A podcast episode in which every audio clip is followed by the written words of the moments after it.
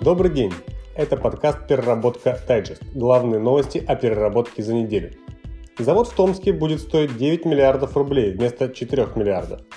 Первая очередь мощностью 80 тысяч тонн в год будет введена в эксплуатацию в 2022 году. После открытия второй очереди мощность составит 200 тысяч тонн в год. Производить будут гранулу, на средства от продажи окупать инвестиции. Ну и надеяться, что рынок сильно не просядет. Для Макдональдса сделали подносы из остатков еды, картона, бумаги и смешанного пластика.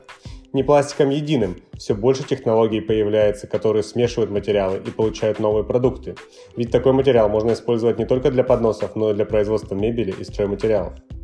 ППК РЭО станет оператором комплексной информационной системы мониторинга состояния окружающей среды на территории РФ. Значит это то, что обладая полной информацией о выбросах и сбросах, они смогут оказать большее давление на бизнес. Правда, пока не ясно, как это будет осуществляться, ведь у РЭО нет контрольно-надзорных полномочий.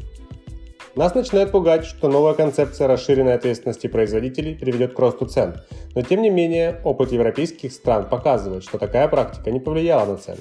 Уже подсчитано, что цена утилизации упаковки составляет не больше полутора процентов. Правительство обяжет владельцев полигонов оплачивать рекультивацию. Главная новость недели.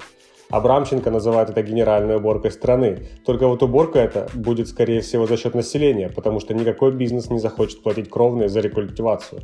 А это даже не миллионы, а миллиарды рублей. На этом все. Более подробно ознакомиться с материалами можете в нашем телеграм-канале «Переработка Дайджест». Ссылка в описании.